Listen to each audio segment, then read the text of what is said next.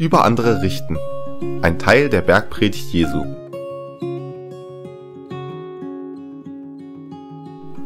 Das erzählte Jesus den Menschen in seiner berühmtesten Predigt auf einem Berg.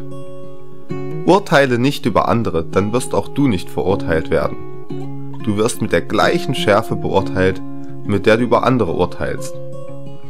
Warum willst du jemandem den Holzsplitter aus seinem Auge entfernen, wenn du selbst ein Brett vorm Kopf hast? Kümmere dich doch erst einmal um deine eigenen Fehler, bevor du andere auf ihre hinweist.